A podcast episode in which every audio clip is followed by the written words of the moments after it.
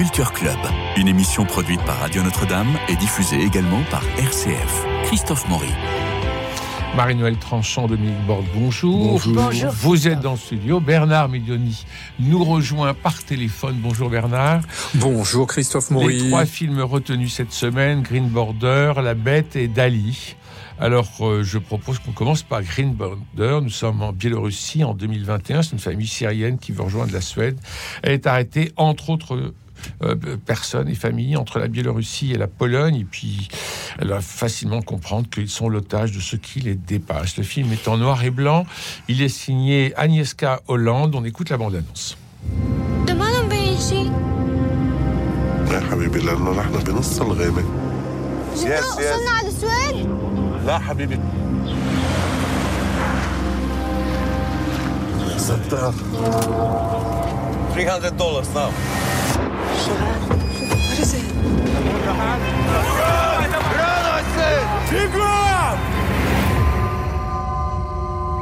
We're in Poland! We're in Europe! We made it! Sir? Water? Please! No, no, no, no, no, no! No, I'm nothing! Are you... Straż Graniczna dostała rozkaz przerzucania was przez druty. Polskie władze nie chcą was tutaj. Musicie pokazać profesjonalizm. Dominique. Oui, alors, bah, c'est à la fois un témoignage et une parabole, au fond. Témoignage sur ces Syriens qui veulent regagner l'Europe coûte que coûte. Et vraiment, c'est coûte que coûte, parce que c'est une épreuve, c'est vraiment... Ça pourrait s'appeler Mortelle randonnée ou Voyage au bout de l'enfer, leur, Mm. euh, leur odyssée. hein. Et puis, euh, une parabole pour tous les migrants qui risquent leur vie pour trouver la liberté. C'est peut-être peut-être l'impact le plus violent et le plus fort du film. hein. Comme euh, vous l'avez dit, c'est en noir et blanc, donc c'est d'autant plus fort D'autant qu'il y a une image, pardon, une image au générique qui est en couleur. Alors on dit, tiens, mais dans le non, tout est en noir et blanc. À partir de là, le film est cet in- itinéraire à, risque, une aventure jalonnée de mort et de violence, des enfants sacrifiés, des adultes malmenés. Au fond, tous ces pays et surtout euh, la Pologne comme la Biélorussie qui, qui, le protectionnisme et qui veulent surtout pas être envahis par les migrants. On connaît ça. Alors, euh, partout, euh, ils sont mal vus, partout, ce sont des moutons noirs. le film est violent, pathétique, et euh, tous sont confrontés à la violence, à la lâcheté. Et, à ces États égoïstes qui ne veulent surtout pas d'eux, donc c'est politiquement c'est aussi une critique de la Pologne qui a très mal reçu le film d'ailleurs, il faut le dire et qui, qui reçoit assez mal les immigrés et, et ses enfants sacrifiés. C'est très fort. C'est un peu long, ça dure deux heures et demie tout de même. Et euh, mais on peut pas ne pas être pris, ne pas être, je dirais pas passionné, mais captivé par le sort de ces migrants. Et je le répète, on pense à tous les migrants dont on parle tellement, ceux qui qui, qui- qui sont à Paris aussi dans une tente sous une station de métro. Euh, euh, on pense à tout ce qu'ils ont vécu avant. Et ça, le, le film en ce sens-là, a quelque chose de pédagogique qui est pas inutile. oui.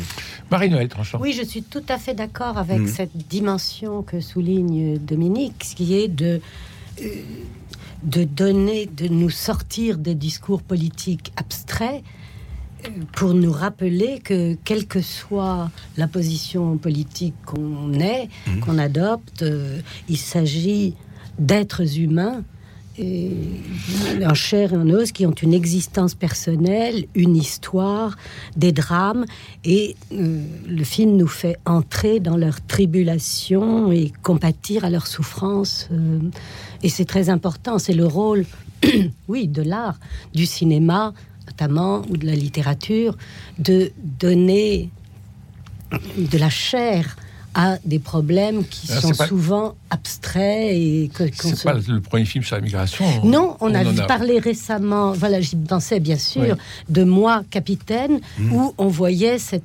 traversée de l'Afrique par de deux jeunes adolescents, Adolescents. sénégalais. Mais là, le fait que ce soit une, des familles famille, avec des enfants, voilà. C'est ça qui est au encore plus départ, choquant. Voilà, au départ, au départ, c'est ça. Alors, elle a découpé Agnieszka Holland son film par chapitre, Mm. de sorte qu'elle donne différents points de vue. Au départ, c'est la famille, Mm. et on voit en effet cette famille syrienne Mm. qui fuit la guerre. Il y a trois générations, le grand-père, les Mmh, parents, les enfants, et ils espèrent aller en Suède, où ils sont attendus, par, ils ont de la famille déjà en Suède. Donc en principe, leur itinéraire est prévu, balisé. planifié, oui, Tout à fait. Et ça ne se passe pas du tout Ah non. Comme prévu. mal. Ça se passe très mal. On les débarque en Biélorussie.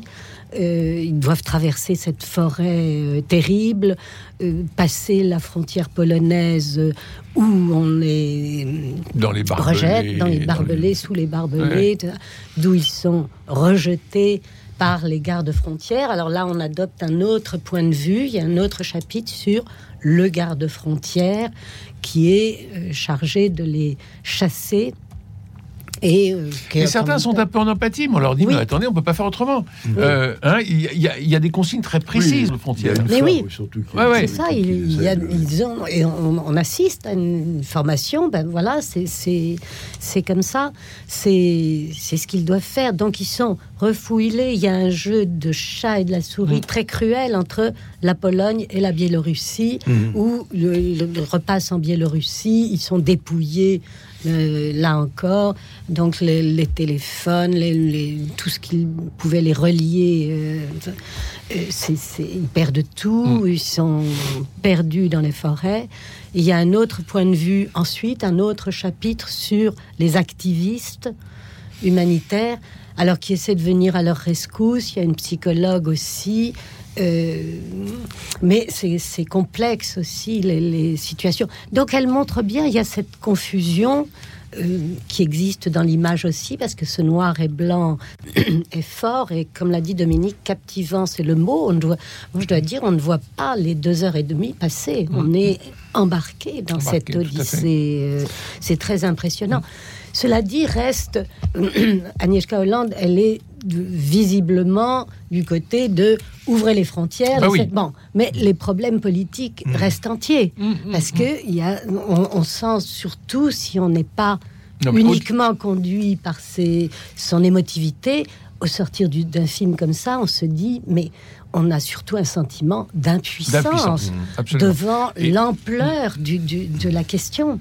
Et au-delà du message humanitaire euh, ou politique, il y a, il y a- oui, il y a, il y a cette dimension d'humain. Euh, Oui. Et particulièrement, c'est moi, c'est les enfants qui euh, en, en ce moment, on parle beaucoup des Comoriens qui, qui vont Oui. à Mayotte. hein. Moi, Mm. j'ai été à Mayotte il y a quelques années. C'est vrai que ça, c'est inquiétant parce que tous les jours, vous avez des Comoriens qui arrivent sur Mayotte, Eh oui. qui a développé une délinquance et une violence qui n'existait pas. Donc, il y a aussi l'envers de la médaille, si tu veux. Mais bien sûr. Voilà. Alors Et- passons au deuxième film, si vous le voulez bien. C'est Mais la- c'est impressionnant. C'est impressionnant ça- et c'est oui. un film à voir, à mon avis, Oui. euh, d'Agnieszka Hollande.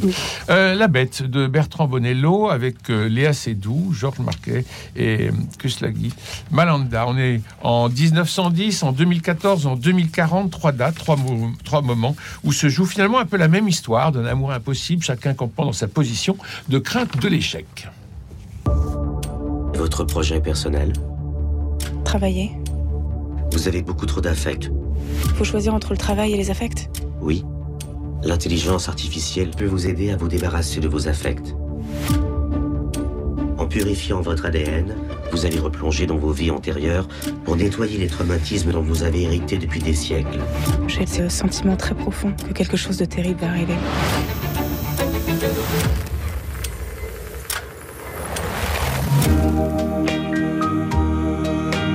Vous vous souvenez, n'est-ce pas, De quoi? Que nous nous sommes déjà rencontrés Ah oui? Talked about a strange, rare and terrible thing. You were convinced that it would eventually obliterate you. I forgot ever sharing such a confidence. You belong to me.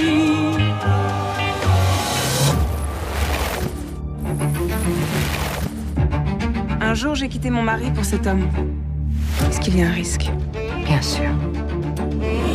Il y a une bête prête à bondir. Don't be afraid. Quelqu'un va mourir. Peut-être vous, peut-être un proche. What is stronger? Your fear or your love for me? Because you think I love you.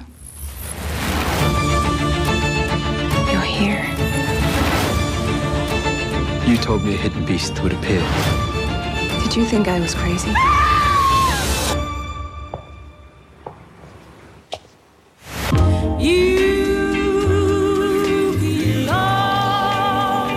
Sur la musique, je tiens à dire que Léa Seydoux est absolument envoûtante Ah oui, oui, dans ce film. C'est elle qui porte le film. C'est elle qui porte le film et C'est c'est certain, et c'est formidable. Et maintenant, la bande-annonce est extraordinaire. Le film est long. Le film est long, lui aussi. Oui, oui, le film est très long. Dominique, allez-y. Bah oui, alors pour la petite histoire, c'est tiré d'Henry James. Oui. Et ça avait été adapté, ça Christophe doit le savoir, par Marguerite Duras déjà au théâtre. Tout à fait. Et c'est une toute La bête dans la jungle. ça Petite nouvelle. Hein. Henri. James, c'est très court. Oui. Là, Alors, bah, c'est déconcertant, oui, c'est une métaphore fantastique et esthétique. Moi, j'y ai vu simplement la peur de l'amour. C'est-à-dire que les- Oui, c'est ça. pendant tout le film, c'est ça. Euh, euh, C'est c'est la peur, la peur des femmes, la peur du sentiment qui se transforme en haine, puis en désir. La bête, c'est l'amour, justement, qui nous entame, ou qui peut nous tuer, ou qui peut nous modifier. On pense à la parole de, dans la pièce de Shakespeare, Antoine et Cléopâtre, ah, comme nous allons être malheureux. Et c'est ça qui, c'est ça qui leur fait éviter l'amour à chaque fois. Et donc ça, on peut, on peut très bien le comprendre tout, mais comme l'a, dit Christophe, où il est assez doux, tiens le film, elle, est de tous les plans, de toutes les scènes, et je me demande quelle autre actrice aurait pu supporter deux heures et demie de, de, ce, de ce délire esthétique qui nous, qui nous confond et qui nous, qui nous laisse un peu sur le côté d'ailleurs souvent. Oui. Elle, elle a quelque chose, cette séduisante absence, à la fois dolente et mystérieuse, euh, un masque qui bouge et qui nous touche. Elle, est- elle est vraiment un peu partout et elle incarne bien l'attente et la peur. Et cette peur qui va, qui va arriver, on se demande ce que ça va être. C'est- C'est pas faux, c'est une ombre. hein. Mais cette ombre, c'est l'amour. Et ça peut faire peur à tout le monde. D'ailleurs, c'est ce que nous raconte le film. C'est la séduction et l'ignorance.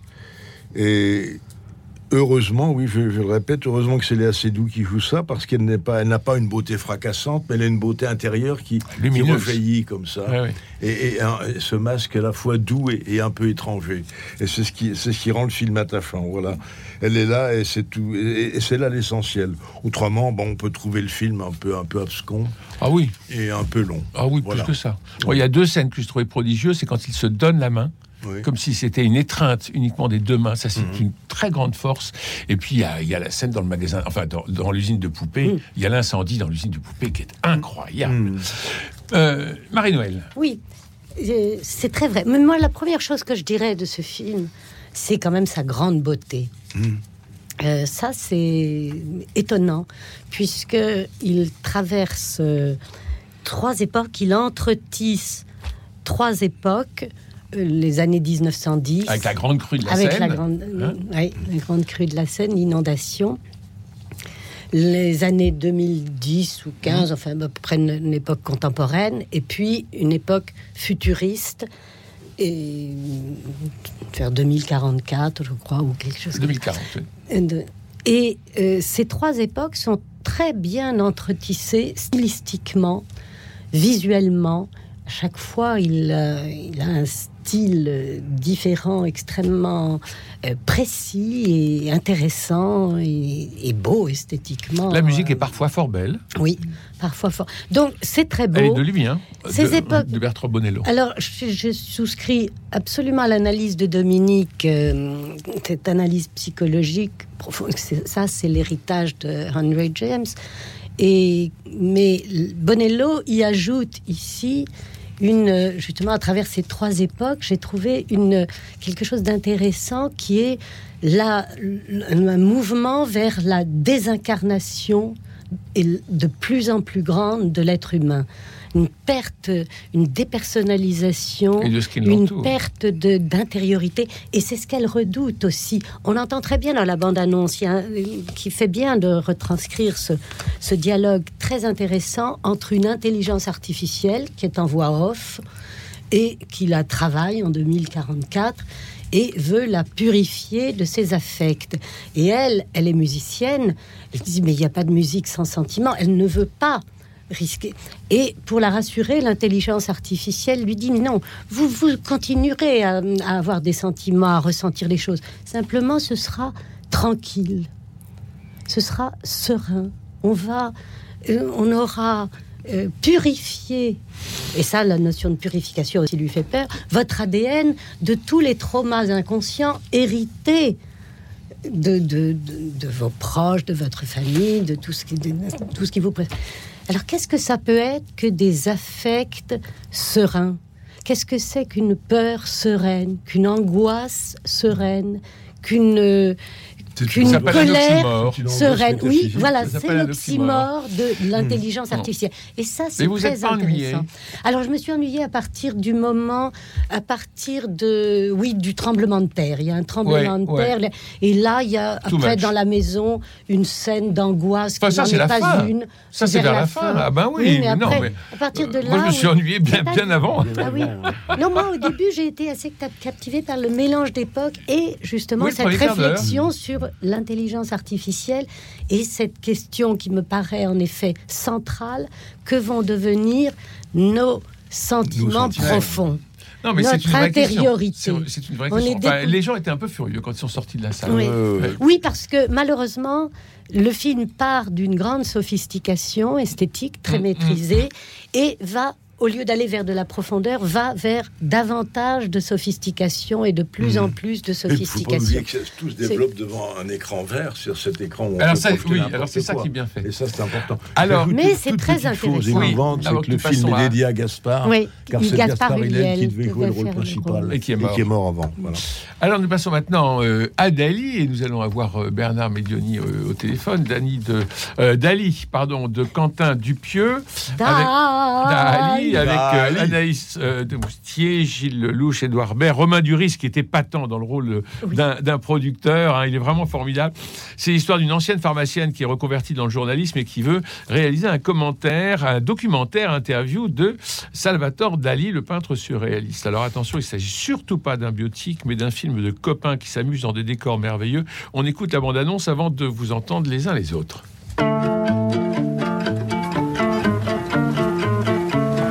Maître, on peut faire une pause un peu là Pff, Putain, quel enfer Mais ça va pas la tête T'es fou de le déranger comme ça, tu sais qui c'est Dali est probablement On est là le seul artiste encore vivant sur cette planète. La caméra, énorme ou gigantesque. Moteur Il y a une chose que je déteste encore plus que les enfants, c'est les dessins de les enfants. Ça, je ne peux pas les supporter. C'est moi, un plus vieux. Un vieux vous? Oui, très vieux, très laid. En chaise roulante. Alors voilà, ça commence en enfer. En enfer. C'est inadmissible. Pablo Monsieur Dali, s'il vous plaît Mais Je ne vous entends pas. Là, en ce moment même, il y a une pluie de chiens morts.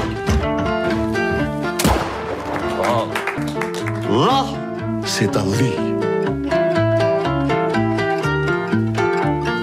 Je voulais pas vous décourager, vous avez l'air tout excité par le projet, mais entre nous, une boulangère qui veut faire un documentaire sur un peintre.